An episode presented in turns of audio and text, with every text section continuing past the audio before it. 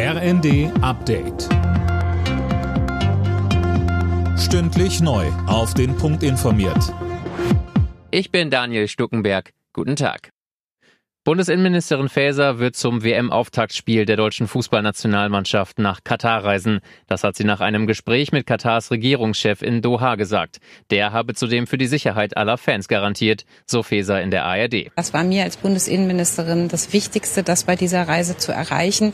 Denn jeder soll, egal wo er herkommt, an wen er glaubt oder wen er liebt, hier sicher bei der WM auch dieses Fest mitfeiern können. Und das wurde mir heute garantiert.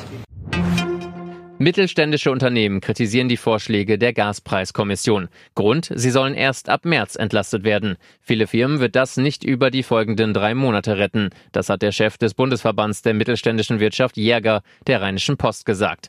Neben der Preisbremse ab März ist eine Einmalzahlung im Dezember geplant, auch für Privathaushalte. Morgen berät das Bundeskabinett darüber.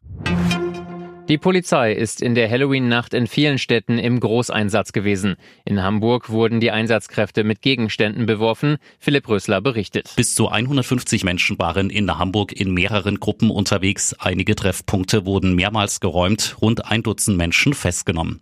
Ähnliche Attacken gab es unter anderem in Lünen in NRW. Dort sind auch drei Polizeiautos beschädigt worden.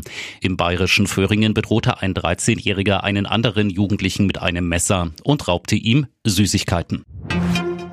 In der Fußball Champions League kann Eintracht Frankfurt heute den Sprung ins Achtelfinale klarmachen. Dafür brauchen die Hessen einen Sieg bei Sporting Lissabon. Um noch Chancen auf die Europa League zu haben, muss Leverkusen gegen Brügge punkten. Außerdem spielen die Bayern gegen Inter Mailand. Alle Nachrichten auf rnd.de